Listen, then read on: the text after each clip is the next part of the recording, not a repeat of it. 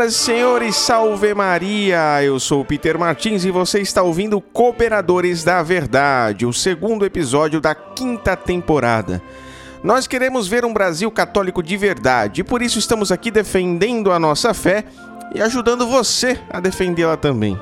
Junte-se a nós pedindo a intercessão da Santíssima Virgem Maria, São Francisco de Sales e de Santo Tomás de Aquino, para que possamos conduzir este programa segundo a vontade de nosso Senhor. Neste episódio, nós vamos conhecer brevemente a vida de São João de Capistrano e vamos falar sobre a Imaculada Conceição de Nossa Senhora, cumprindo a promessa que eu fiz a vocês lá em agosto de 2019, quando nós lançamos o episódio 32 da quarta temporada, Os Dogmas Marianos, que aliás é um dos episódios mais ouvidos da história do Cooperadores, hein? Naquele episódio eu fiz uma exposição dos quatro dogmas católicos a respeito de Nossa Senhora, com a promessa de aprofundá-los em episódios dedicados exclusivamente a cada um. Já dedicamos um episódio à Maternidade Divina de Maria, o episódio 38 da quarta temporada, um episódio à Sua Virgindade Perpétua, o episódio 43 também da quarta temporada, e este então será um aprofundamento ao terceiro dogma mariano, o da Imaculada Conceição, episódio de hoje, o segundo desta quinta temporada no ano de 2020. Se você está ouvindo Cooperadores da Verdade pela primeira vez, está nos conhecendo agora, não deixe também de acessar o nosso site, cooperadoresdaverdade.com. Lá você encontra muito mais conteúdo de espiritualidade, doutrina, apologética, teologia, filosofia, liturgia, vida dos santos, orações católicas, novenas e muito mais. Nossa equipe de escritores está trabalhando a todo vapor para fazer do Cooperadores o melhor site católico de 2020. É um portal completo de conteúdo para você, hein? Nas redes sociais você nos encontra facilmente procurando por Cooperadores da Verdade ou digitando o nome de usuário que é sempre o mesmo, os Cooperadores tudo junto. Facebook, Twitter, YouTube e principalmente Instagram, que é o que nós mais usamos atualmente e que nesse momento, enquanto gravo esse episódio, já tem mais de 4 mil seguidores. Então acessa aí e nos siga, que vai ser muito bom encontrar e interagir com todos vocês por lá. Os cooperadores. Tudo junto, não esqueça, hein? Sem mais delongas, meus caros, e apesar da minha voz horrível por causa do resfriado, vamos começar esse episódio de uma vez, não sem antes fazer o nosso breve momento de oração.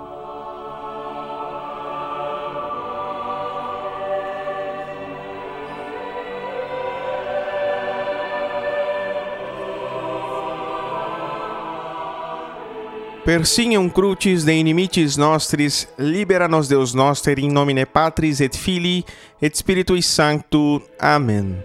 Dignare me laudare te Virgo sacrata, da mihi virtutem contra hostes tuos. Gloria Patri et Filio et Spiritui Sancto, sicut et principio et nunc et semper, et in saecula saeculorum. Amen. Concedei-me, ó Deus onipotente e misericordioso, ardentemente desejar, prudentemente descobrir, verazmente conhecer e perfeitamente realizar o que for do vosso agrado. Para louvor e glória do vosso nome, ordenai o meu estado de vida e dai-me saber, poder e querer o que me pedis que faça, e dai-me levá-lo a cabo como convém à salvação de minha alma.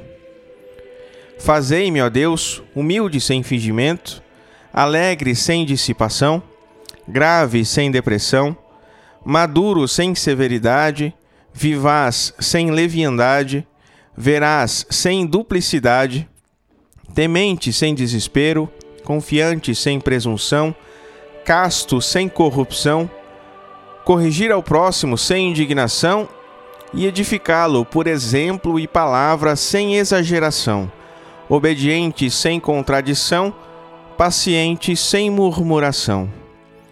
Concedei-me, Dulcíssimo Deus, inteligência para conhecer-vos, diligência para buscar-vos, sabedoria para encontrar-vos, bondade para agradar-vos, perseverança para esperar-vos doce e fielmente, confiança para alcançar-vos felizmente, Fazei-me, pela penitência, suportar vossas penas, utilizar vossos benefícios nessa vida pela graça, e por fim, na pátria eterna, desfrutar de vossos gozos pela glória. Vós que com o Pai e o Espírito Santo viveis e reinais pelos séculos dos séculos. Amém. E continuamos reunidos em nome do Pai e do Filho e do Espírito Santo. Amém.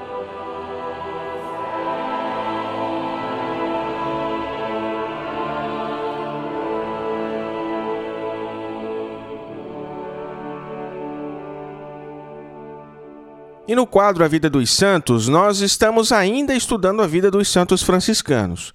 No último episódio, nós falamos de São Pedro de Alcântara, o padroeiro do Brasil. Vocês devem lembrar muito bem, né? No episódio de hoje, nós conheceremos a história de São João de Capistrano.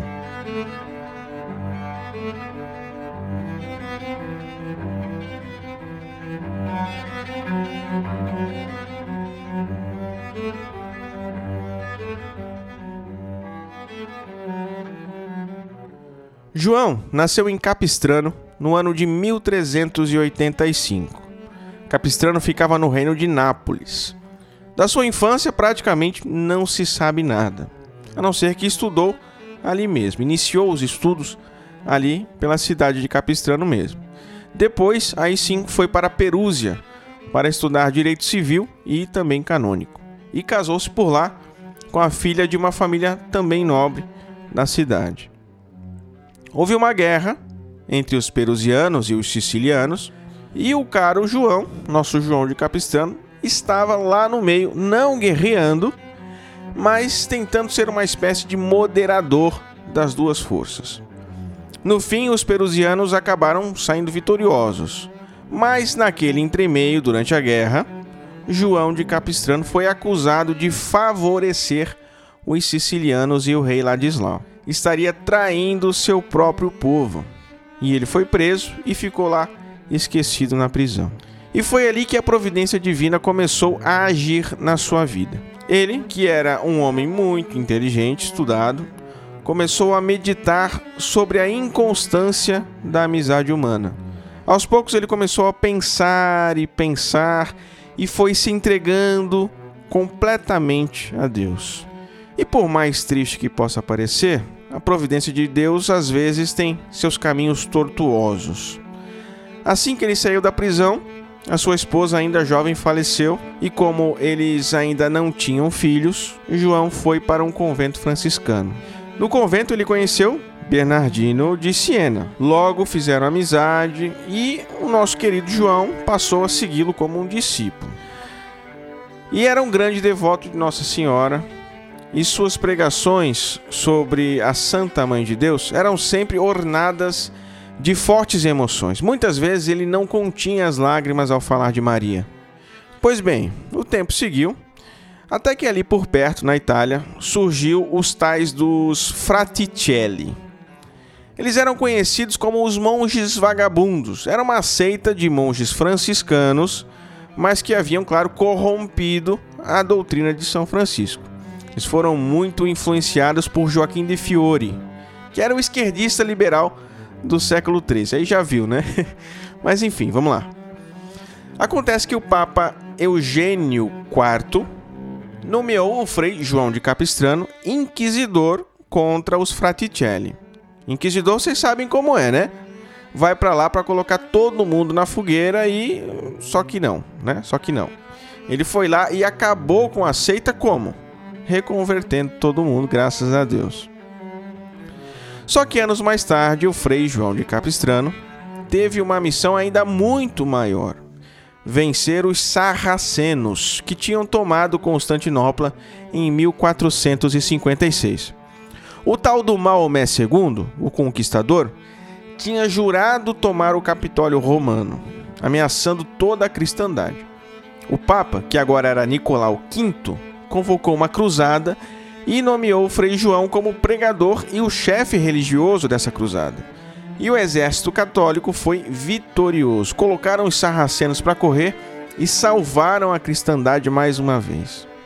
Costuma-se contar que São João de Capistrano sempre esteve lá no campo de batalha e sempre nos locais mais perigosos, mas nunca sofreu um único arranhão. Um verdadeiro milagre. Três meses depois, ele veio a falecer na Hungria aos 70 anos de idade. 71, na verdade, 71 anos de idade. Sua canonização foi celebrada em 1724 pelo Papa Bento XIII, isso mesmo, Bento XIII, e por sua sabedoria e exercício da justiça, especialmente como juiz que foi, São João de Capistrano passou a ser reconhecido como o padroeiro dos juízes.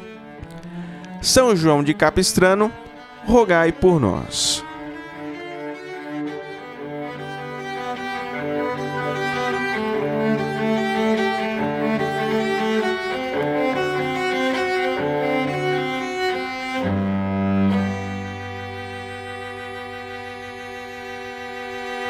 Meus caros, não deixem de participar do nosso Clube do Ouvinte. Essa é uma oportunidade para que formemos a nossa comunidade, para que fortaleçamos os nossos laços, para que tenhamos um contato maior, para que nós possamos fazer o nosso apostolado crescer, melhorar o conteúdo, aprimorar a entrega desse conteúdo, a qualidade, né? Expandir o alcance de tudo que nós produzimos aqui, para que então mais pessoas sejam alcançadas. Quem faz parte do nosso clube conta com alguns benefícios: o acesso com antecedência aos podcasts, conteúdos exclusivos no Instagram, no nosso site, acesso aos grupos só para membros, onde nós conversamos, discutimos, tiramos dúvidas, trocamos ideias. E tudo isso, todos esses benefícios, nós fazemos com toda a gratidão, porque é uma forma singela de agradecer realmente aos apoiadores pela ajuda que nos dão. Nós queremos um Cooperadores da Verdade mais próximo de vocês, mais próximo daqueles que acreditam nesse apostolado. Se você acredita no Cooperadores da Verdade, fica aí o meu convite para que você faça efetivamente parte dele. Para que você nos ajude a melhorar o nosso conteúdo, aumentar a frequência e ampliar o alcance desse apostolado, o alcance dos nossos conteúdos. Para que assim Deus possa continuar nos usando para ajudar tantas e tantas outras pessoas. O endereço é apoia.se barra os cooperadores, tudo junto. Vamos para o assunto principal? Vamos falar sobre a Imaculada Conceição de Maria.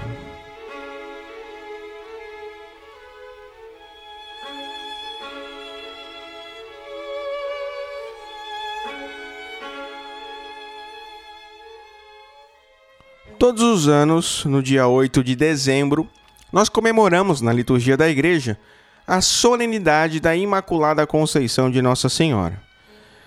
Essa data litúrgica foi estabelecida oficialmente no calendário da igreja pelo Papa Sisto IV, ainda no século XV.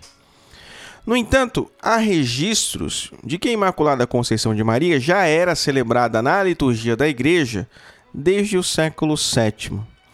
Quer dizer, algumas igrejas já celebravam a Imaculada Conceição na liturgia, mas ainda de forma extraoficial. Aos poucos a celebração foi se popularizando em toda a igreja, até que no século XV o Papa Sisto tornou-a uma celebração oficial e universal, e a partir daí toda a igreja passou a celebrá-la. E o que quer dizer a Imaculada Conceição de Nossa Senhora? Quer dizer que Maria foi preservada do pecado original e de todas as suas consequências. Todos nós sabemos, e é doutrina da igreja, que Adão e Eva foram criados também imaculados, não é? Depois que eles pecaram, a culpa e as consequências desse pecado não caíram somente sobre eles, mas sobre toda a humanidade, sobre todos nós. Então, abrindo um parêntese rápido aqui, por causa de Adão e Eva, nós nascemos culpados. Nascemos condenados ao inferno e nascemos com toda uma desordem da nossa natureza, sobretudo na nossa vontade, que sempre nos leva a fazer o mal, sempre pende para o pecado.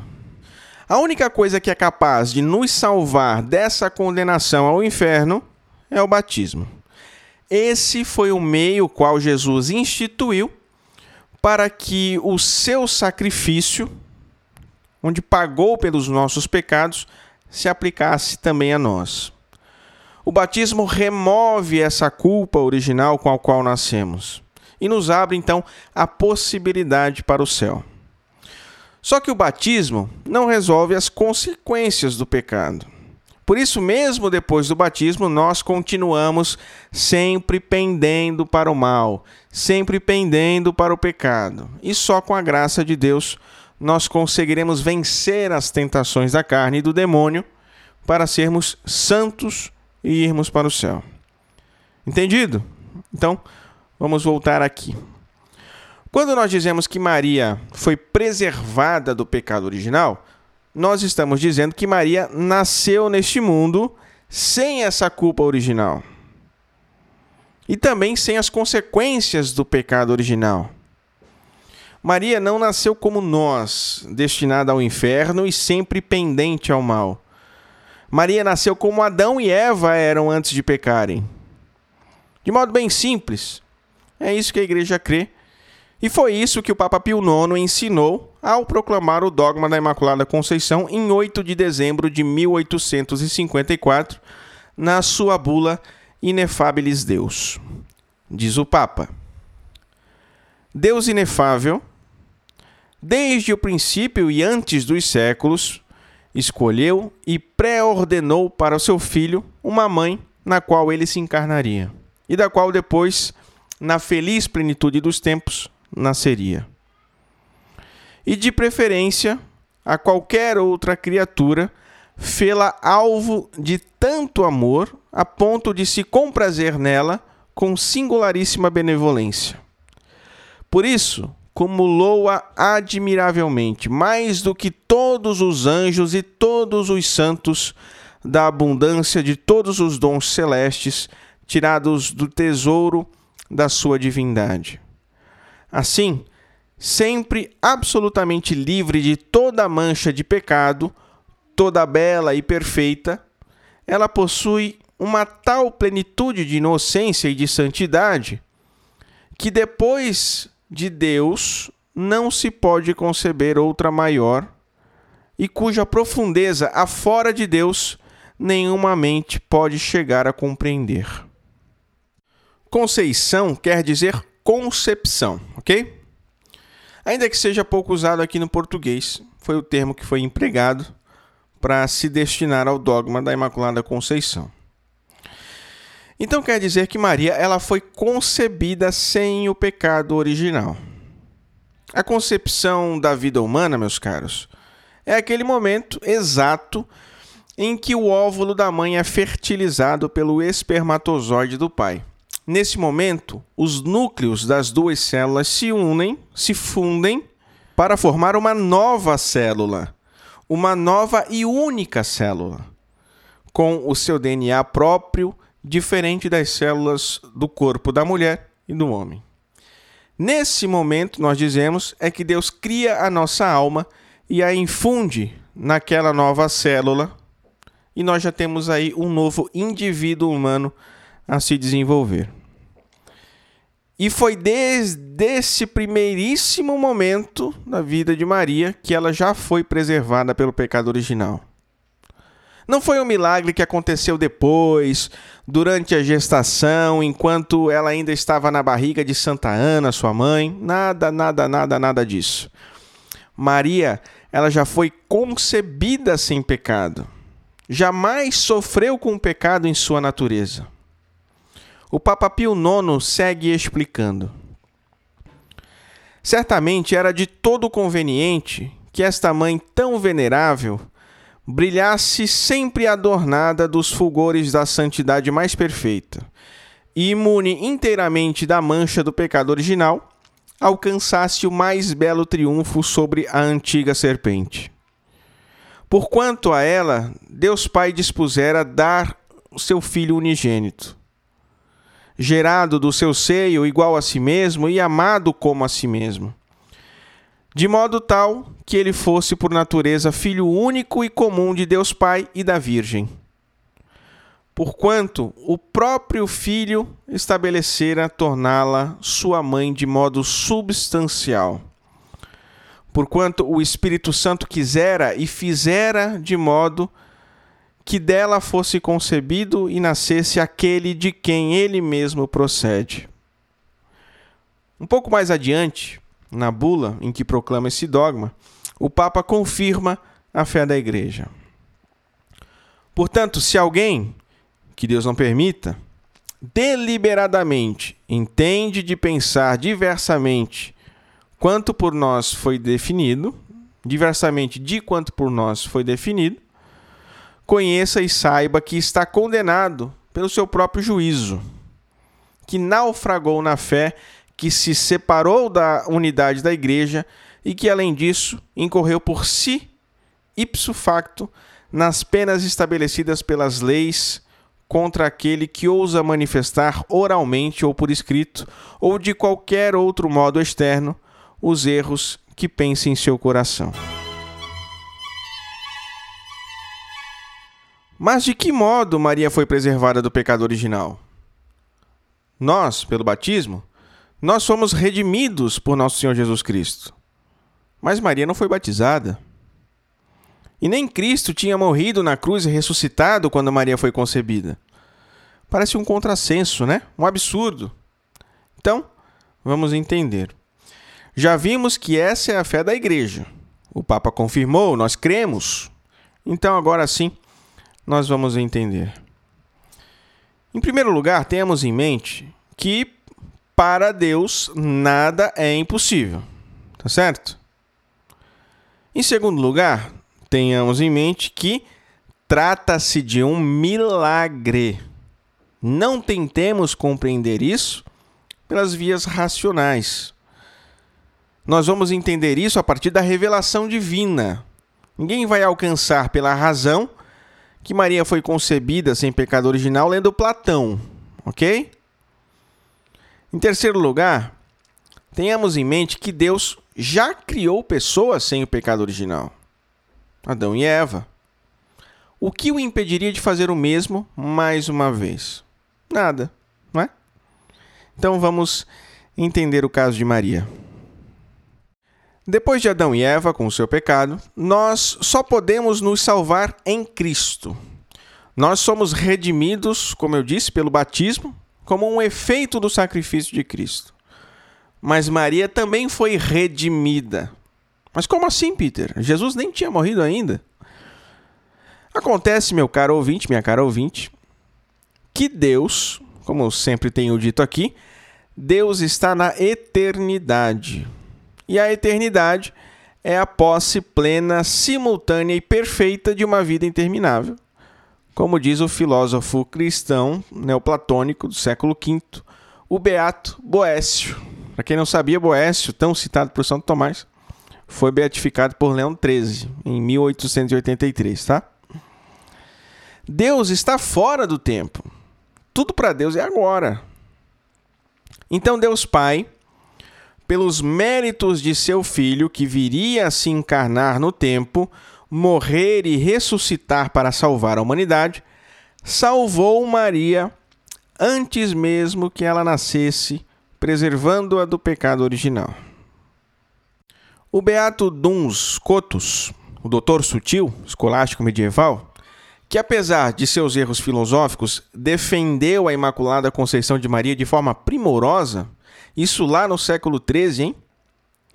Ele dizia, na sua defesa da Imaculada Conceição, que se Deus é onipotente, ele deve não só poder apagar os pecados com seu perdão, mas também preveni-los, que é, na verdade, a forma mais perfeita de saná-los, né?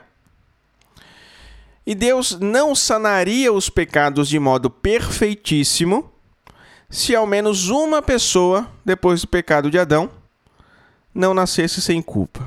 Por isso ele preservou Maria.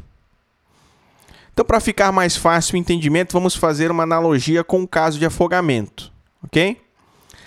Há dois modos de se salvar alguém do afogamento. O primeiro e mais comum é você jogar a boia para alguém que já está no mar se afogando. E o segundo e mais perfeito é você não permitir que aquela pessoa que se afogaria entrasse no mar. E foi isso que Deus fez com Maria. Deus preservou-a do afogamento. Deus a salvou pelos méritos de Cristo de modo perfeitíssimo. Então, por isso que Maria canta o seu Magnificat, né? Exultavit spiritus meus in Deus salutare meu. Meu espírito se alegrou em Deus, meu Salvador. Quia fecit mirmanha qui potens est. Pois o poderoso me fez grandes coisas. Realizou em mim maravilhas aquele que é poderoso, como nós costumamos rezar aqui no Brasil. Então veja, Maria reconhece que foi salva por Cristo, e essa é a doutrina da igreja. Portanto, aqueles que querem contrariar a doutrina católica, dizendo que Maria não poderia ter nascido imaculada, porque alguém para ser salvo precisa de um Salvador, e Cristo, que é o Salvador, nem tinha vindo ao mundo ainda, não sabe do que está falando, infelizmente, não é?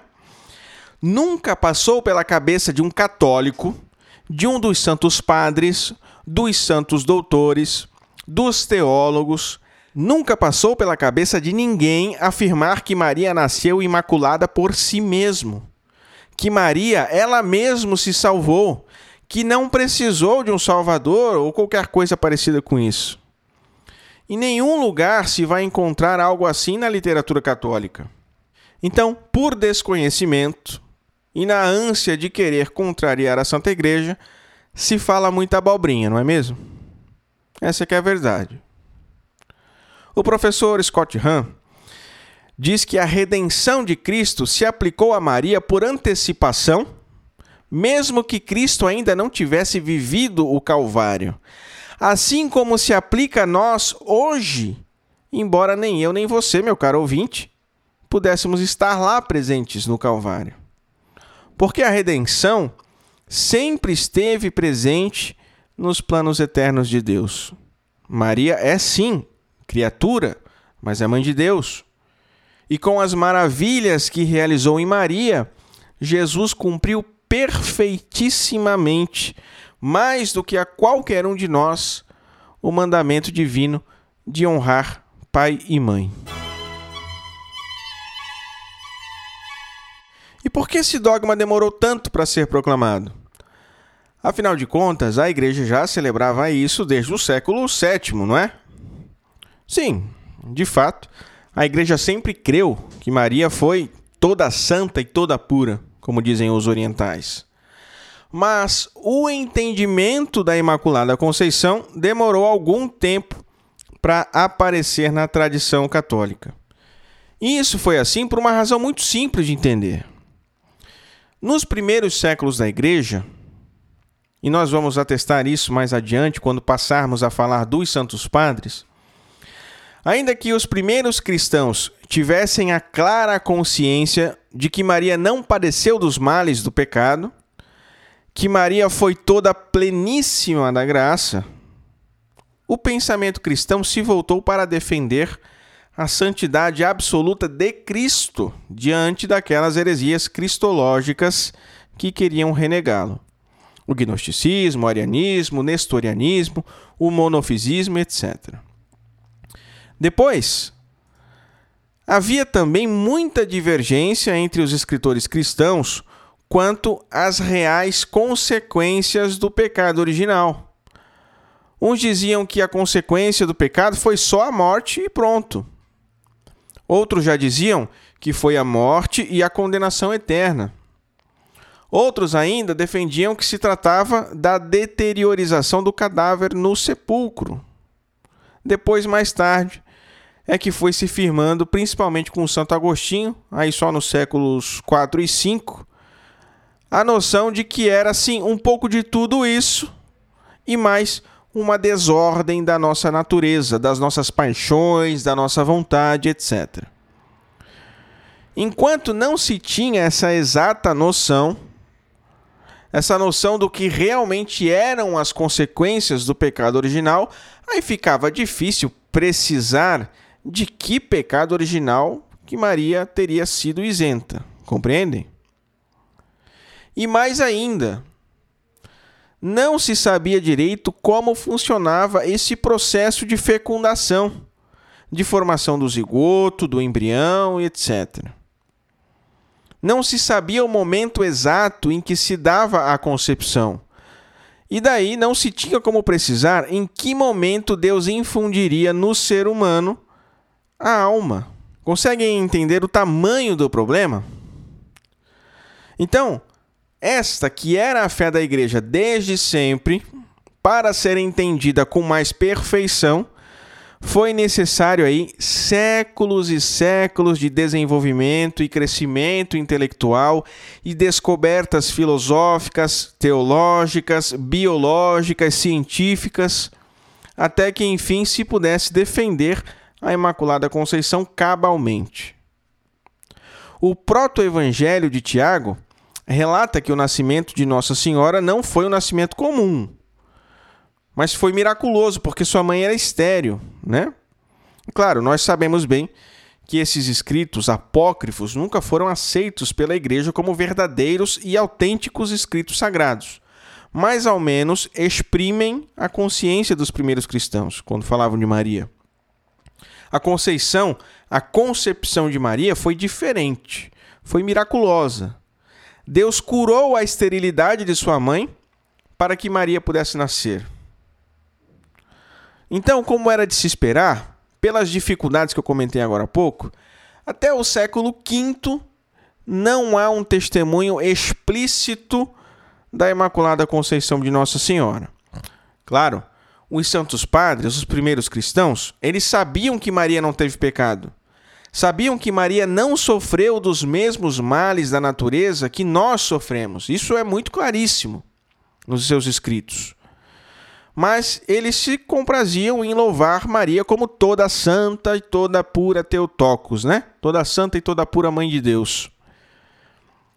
Pelágio disse uma vez a Santo Agostinho que a piedade impõe que reconheçamos que Maria não tinha pecado. Vejam como isso já estava enraizado na fé do povo. Claro, Pelágio foi um herege. Ele perverteu a fé católica e foi excomungado. Mas Santo Agostinho admitiu como verdadeira essa afirmação de Pelágio. Só que, claro, pela própria ideia da heresia pelagiana, os motivos pelos quais eles criam que Maria era sem pecado eram motivos completamente opostos. Santo Agostinho cria que Maria não teve pecado por graça de Deus, não por sua santidade da sua própria natureza, como afirmava Pelágio. Para o pelagianismo, todos nós somos santos, né? Nós não precisamos da graça de Cristo para nos salvar. Só que Santo Agostinho, ele não chegou a afirmar categoricamente ainda a doutrina da Imaculada Conceição. E por quê? Porque Santo Agostinho, ele criou uma teoria onde dizia que o pecado original era transmitido pela relação sexual. Então, cada vez que de uma relação sexual se gerava uma nova vida, ali, como um vírus, se transmitia o pecado original. Uma teoria que nunca foi aceita pela igreja. A igreja sempre manteve essa questão da transmissão do pecado original como algo misterioso. Nós não sabemos como se dá, mas Santo Agostinho criou essa teoria e ele não poderia então conceber que alguém fosse gerado de uma relação sexual normal e poderia ao mesmo tempo estar livre do pecado. E o curioso é que, mesmo com essa ideia de Santo Agostinho e com toda a influência que ele exercia na igreja, ele era um grande doutor, a piedade popular nunca deixou de professar e festejar a Imaculada Conceição de Maria. É o sensus fidei, né? Os debates continuaram. O assunto foi se popularizando e o sensus fidei na igreja foi firmando suas raízes. No século VII, lá no Oriente, as igrejas começaram a celebrar a festa litúrgica da Conceição de Maria, que chegou aqui no Ocidente no século VIII. No século X, na Inglaterra, no Reino Unido, né, Grã-Bretanha naquele tempo, já se celebrava a festa da Imaculada Conceição. Mesmo com todas aquelas dificuldades de ordem biológica e até teológica que eu citei agora há pouco, que ainda permaneciam de pé essas dificuldades no século X. Nos séculos XI e XII, no auge da escolástica, Santo Anselmo deu um passo importante na compreensão da noção de pecado original. Ele dizia que o pecado original que nós herdamos, ele consiste na verdade numa ausência. Ele não é pecado em sentido próprio, porque não é um ato que nós, com o uso da razão, cometemos. É a ausência da graça santificante e dos dons originais que Adão e Eva, com o pecado, perderam e não puderam mais transmitir aos seus descendentes. Essa ausência em nós não é um castigo de Deus, mas é uma consequência daquilo que os nossos primeiros pais fizeram. Essa noção, então, do pecado original de Santo Anselmo, desenvolvida e demonstrada cabalmente com toda a sua riqueza teológica, Santo Anselmo foi um grande doutor da igreja, né? Essa sua teoria, essa sua noção de pecado original foi reconhecida como definitiva na teologia católica. E foi essa noção que preparou o caminho para que se entendesse posteriormente mais perfeitamente a fé da Igreja na Imaculada Conceição de Maria. Com isso, o debate foi se acirrando na escolástica medieval quanto à Imaculada Conceição. No século XII, Edmero da Cantuária, se não estou enganado, discípulo de Santo Anselmo, escreveu o Tratado da Concepção de Maria. Por quê? Porque os teólogos ainda se opunham a crer nessa doutrina, enquanto os fiéis mais simples, aqueles mais humildes, não arredavam o pé. E ele ficou do lado dos fiéis e fez uma defesa muito boa da Imaculada Conceição, quase encerrando completamente o problema mas ele ainda não chegou àquela noção que nós temos hoje de preservação, que Maria foi preservada do pecado original. Santo Alberto Magno e Santo Tomás de Aquino, mestre e discípulo, continuaram negando a Imaculada Conceição de Maria. Ainda que Santo Tomás aqui tenha uma peculiaridade, porque quando tratou da Imaculada Conceição, Santo Tomás primeiro admitiu que Maria era imaculada, mas na Suma Teológica ele nega depois ele afirma novamente e novamente, ao que parece, nega no final da vida. Ele não nega, vejam só, ele não nega que Maria tenha sido purificada do pecado original. O debate na escolástica não se dava acerca disso. Todos concordavam já nesse tempo que Maria foi purificada do pecado original. Mas Santo Tomás diz que ela foi purificada depois da sua concepção. Então, claro, o dogma ainda não tinha sido proclamado, o debate estava aberto. Nenhum destes que negaram a Imaculada Conceição de Maria incorreram em pecado contra a fé, tá certo? O debate seguiu até os séculos 13 e 14, principalmente entre os dominicanos e os franciscanos. Os dominicanos negavam a Imaculada Conceição e os franciscanos a defendiam, né? Até que o doutor Sutil, Duns Cotos encerra essa questão.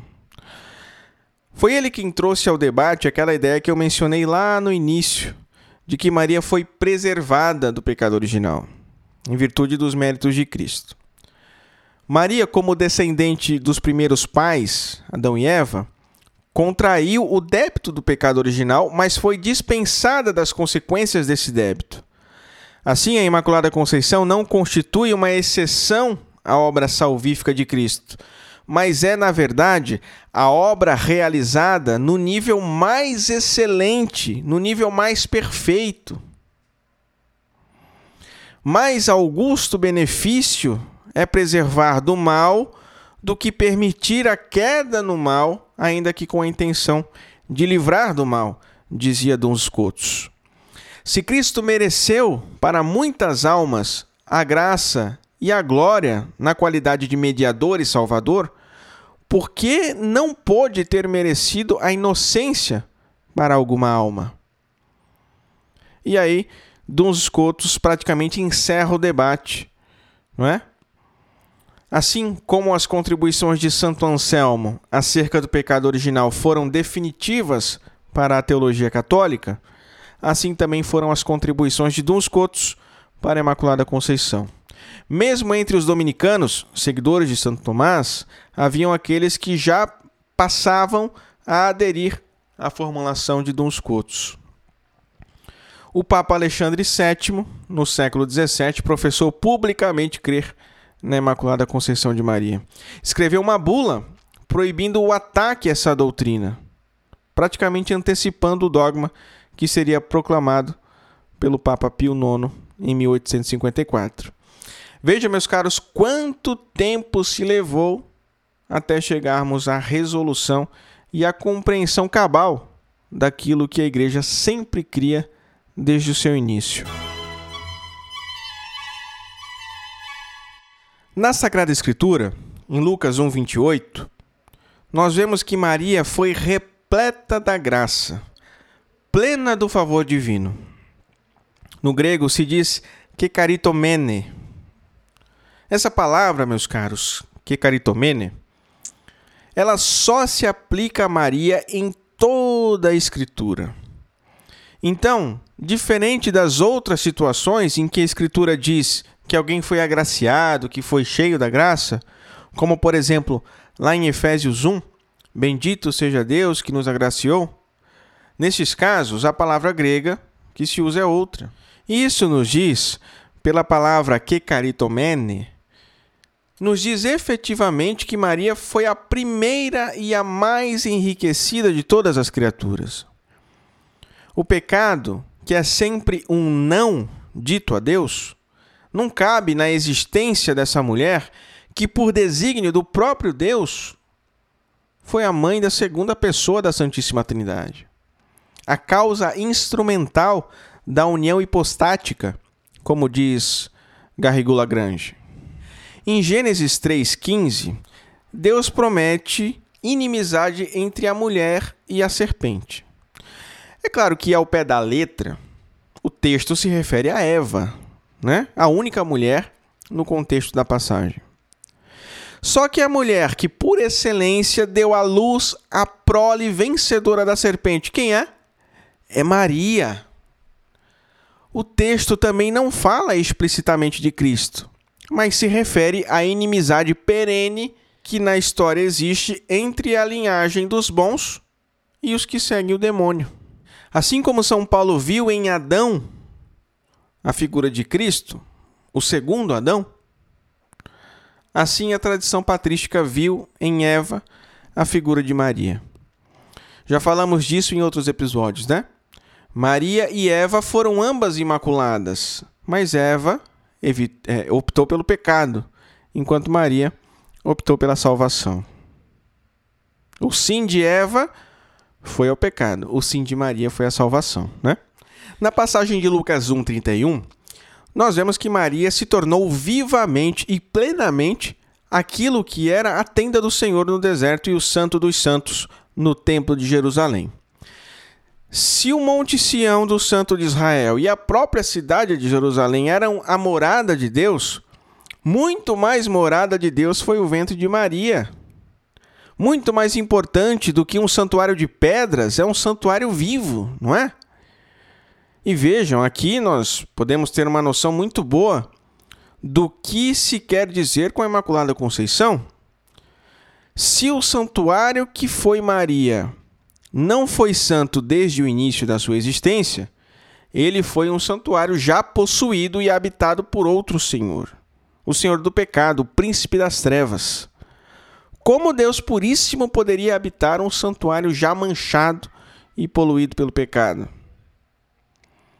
Assim como Deus purificou seu povo, os judeus, de toda culpa e fraqueza, para que estivesse em dignas condições de proferir o seu sim às núpcias do Sinai, assim ele preservou Maria de toda mancha, a fim de que o sim da anunciação fosse muito mais belo e alegre.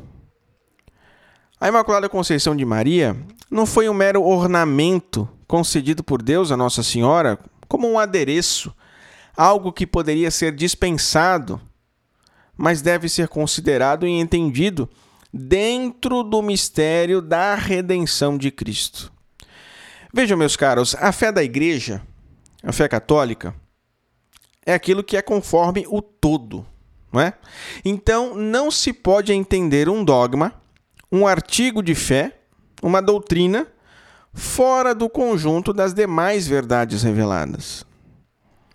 A concepção de Maria Imaculada foi a preservação arquitetada pelo próprio Espírito Santo para tornar possível o seu sim generoso à anunciação do anjo. A graça concedida a Maria foi em favor de toda a humanidade. Maria é a mulher que está no centro da inimizade com a antiga serpente, em solidariedade com todos os seus irmãos, ensinou o Papa João Paulo II. E mais, falando um pouquinho mais de teologia agora, antes de passarmos para os Santos Padres, a graça que Maria recebeu, sem nenhum mérito dela, isso nós sabemos bem, acaba por nos demonstrar que a humanidade não está sob o peso do pecado e da condenação, mas da misericórdia que triunfa sobre todo pecado. Nosso Senhor Jesus Cristo é o Rei de todos nós e de todo o universo. Se nós caímos no pecado por nossas próprias debilidades e fraquezas, não estamos jogados neste mundo sem o remédio, sem a cura desses males. Maria, sendo preservada do pecado original, e nós, perdoados dele no batismo, no fundo estamos falando aqui da mesma graça redentora de Cristo e merecida por todos nós. Assim, o dogma da Imaculada Conceição tem um significado profundíssimo na cosmovisão cristã. Cosmovisão é uma palavra que está meio na moda hoje, né? Infelizmente, principalmente por influência protestante, há um certo minimalismo teológico que acaba por estreitar os horizontes e não nos permite ver o alcance dessas grandes verdades de fé. Muitos protestantes enxergam Maria como um fato meramente biológico. Vejam, meu caro ouvinte, minha cara ouvinte, a riqueza de tudo que já foi dito aqui até agora e que é desperdiçada por eles. Como é que podem nivelar a coisa tão por baixo assim, não é? No início da igreja, nós sabemos bem, os judeus e os pagãos foram muito hostis aos cristãos. Nosso Senhor e Nossa Senhora foram ofendidos de todas as formas possíveis e imagináveis. E muitos escritores é, escreveram em defesa da honra de Jesus e Maria. Santo Irineu de Lyon, que foi discípulo de São Policarpo de Esmirna, que por sua vez foi discípulo de São João Evangelista, ele, Santo Irineu, foi o primeiro, salvo engano, aqui no Ocidente, a traçar o paralelo entre Eva e Maria. O primeiro a enxergar em Eva uma figura de Maria, como São Paulo havia feito entre Adão e Jesus. No Oriente, Santo Inácio de Antioquia fez o mesmo. Maria, como eu disse, sempre foi vista como incorrupta, mesmo já nesses séculos, ainda que não se tivesse muito bem formada a ideia de concepção imaculada. Santo Hipólito de Roma, por exemplo, fazia um paralelo entre Jesus e Maria com a arca de Noé. A arca, que foi feita de madeira incorruptível, era o Salvador, dizia ele. O Senhor não tinha pecado, porque em sua humanidade ele foi formado a partir da madeira incorruptível, ou seja, da Virgem e do Espírito Santo. Claro, Santo Hipólito aqui estava preocupado em afirmar a impecabilidade de Cristo. Mas percebam no pensamento dele como ele encontra argumentos para defender que nosso Senhor não tinha a mínima possibilidade de pecar na sua geração pelo Espírito Santo, no seio de uma mulher também incorrupta, também toda santa e toda pura. Outros defendiam que só Cristo poderia ter nascido completamente puro. Santo Hilário, por exemplo, era partidário da ideia de que Maria havia sido purificada e santificada na anunciação do anjo.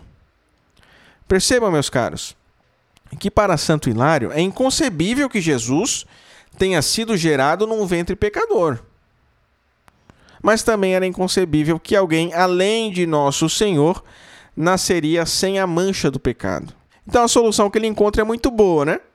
Foi na anunciação. De alguma forma, tentando conciliar a fé popular, o sensus fidei, que eu falei agora há pouco, com os demais teólogos. Claro que nesse tempo, ninguém tinha chegado àquela noção de preservação que Dom Scotus defendeu no século XIII. Né? Enquanto isso, outros rejeitavam essa ideia, né? Mário Vitorino, Ambrosiastro, Optato de Mileve na África e Gregório de Elvira. São alguns exemplos, né? Gregório de Elvira, num exagero claro, chegou a admitir que Cristo tinha um corpo sujo e aberto ao pecado. Vejam só. Santo Ambrósio dizia: Santo Ambrósio, que não é o Ambrosiastro, né? É Santo Ambrósio. Quem poderia ser mais nobre do que a mãe de Deus? Ela era virgem não só no corpo, mas na sua mente, bem como e nunca misturou a sinceridade de suas afeições com duplicidade. E ele vai sustentar essa opinião durante toda a sua vida, até afirmar, já anos mais tarde, que Maria era uma virgem não só imaculada, mas uma virgem que a graça fez inviolada, livre de toda mancha de pecado. São Jerônimo não escreve sobre a Imaculada Conceição, mas ele costuma falar das figuras de Maria encontradas no Antigo Testamento. Maria é a porta de Ezequiel para o Oriente. O portão está sempre fechado e cheio de luz. Uma nuvem que nunca está em trevas, mas sempre na luz. Quem mais? De Agostinho já falei aqui, né? Do seu debate com Pelágio e com os outros pelagianos, assim como a grande maioria, ele nunca admitiu que Maria tivesse pecado, mas também não chegou a falar nada sobre a sua concepção. No seu tratado sobre a natureza e a graça, ele diz: Devemos excluir a Santa Virgem Maria, a respeito da qual eu não gostaria de levantar qualquer questão quando o assunto é pecados, em honra ao Senhor, porque dele sabemos qual abundância de graça para vencer o pecado em cada detalhe foi conferido a ela, que teve o mérito de conceber e suportar aquele que, sem dúvida, não tinha pecado. Depois do concílio de Éfeso, que proclamou Maria como mãe de Deus, e também depois daquelas descobertas de Santo Agostinho a respeito do pecado original, como eu disse antes, aí sim a coisa vai ganhando raízes, mas não sem confrontos ainda, né? O Papa São Leão Magno, que dizia claramente que só Cristo nasceu sem pecado original, dizia também que Nossa Senhora era imaculada. Cristo nasce a partir do corpo da sua mãe imaculada, dizia ele. O Papa São Gregório Magno dizia que Maria foi iluminada por méritos incomparáveis, porque ela preparou um ventre sagrado para o unigênito de Deus habitar. Santo Epifânio de Salamina, voltando agora um pouco no tempo, mas agora lá no Oriente, Santo Epifânio é do século IV. Né? Dizia que a Virgem Imaculada teve o privilégio de se tornar morada do Filho. Santo Efrem da Síria, na mesma época, dizia que nem Cristo nem a sua mãe haviam mancha alguma. Santo Atanásio já falava que Maria era impecável, imaculada e virgem. São Gregório dizia que Jesus foi concebido da Virgem, que foi purificada de antemão pelo Espírito Santo na carne e na alma. Então percebam, meus caros, que neste tempo, até o século V, eu só trouxe alguns exemplos aqui, tanto no Oriente quanto no Ocidente, muita gente não admitia de modo algum que Maria teria nascido sem pecado.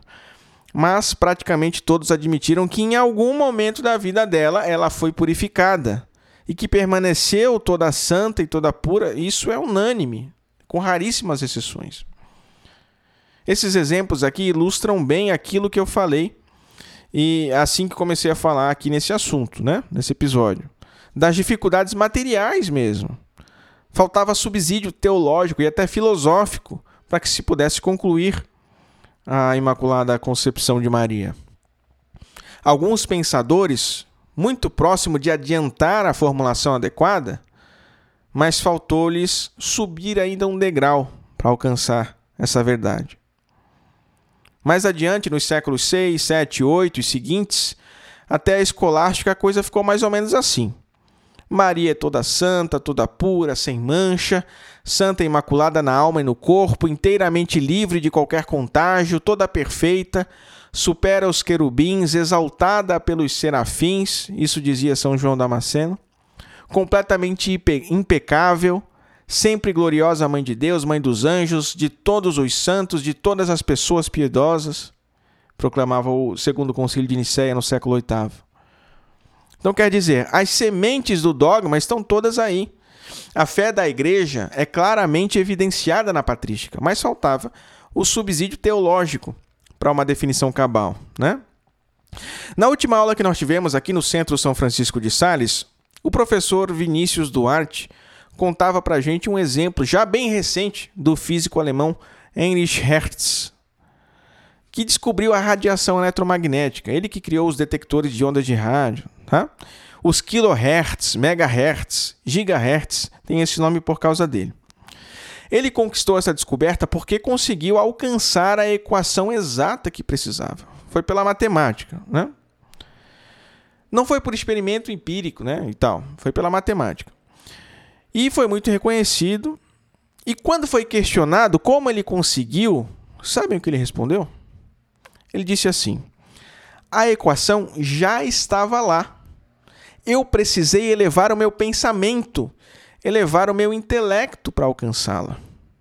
Ora, um físico dizer isso no século XIX é quase um milagre, né? Mas acontece o seguinte: foi exatamente esse mesmo esforço que a igreja fez durante todos os séculos para alcançar essa verdade sobre a Imaculada Conceição.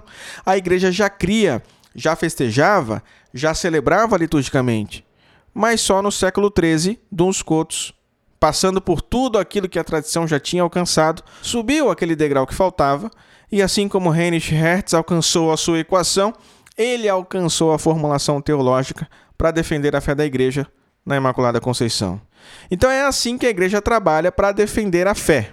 Ela sabe o que crê, ela sabe qual foi a doutrina revelada e ensinada pelos apóstolos, mas sempre busca investigar profunda e minuciosamente cada questão, ainda que leve séculos e séculos para alcançar a formulação correta. Meu caro ouvinte, minha cara ouvinte, que cada um de nós estejamos prontos para aceitar e defender essa verdade de fé que Maria é santíssima e imaculada, em virtude dos méritos de Cristo, porque foi eleita desde todos os séculos para ser a mãe do nosso Salvador e mãe da igreja, porque não se pode ser a mãe só da cabeça, né? Gerando Jesus, Maria gerou também a igreja, que é o corpo de Cristo. Ela, que foi eleita desde todos os séculos para ser um instrumento onde as naturezas divina e humana se uniram em Cristo.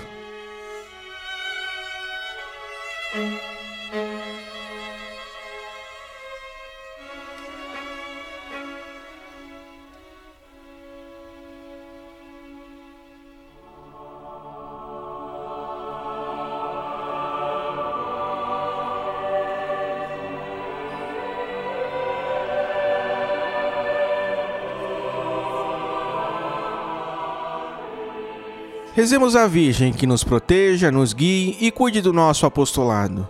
Subtum presidium confugimus sancta Dei genitrix, nostras deprecationes nes despicias in necessitatibus nostris, sed a periculis cuntis libera nos semper, Virgo gloriosa et benedicta. Amém.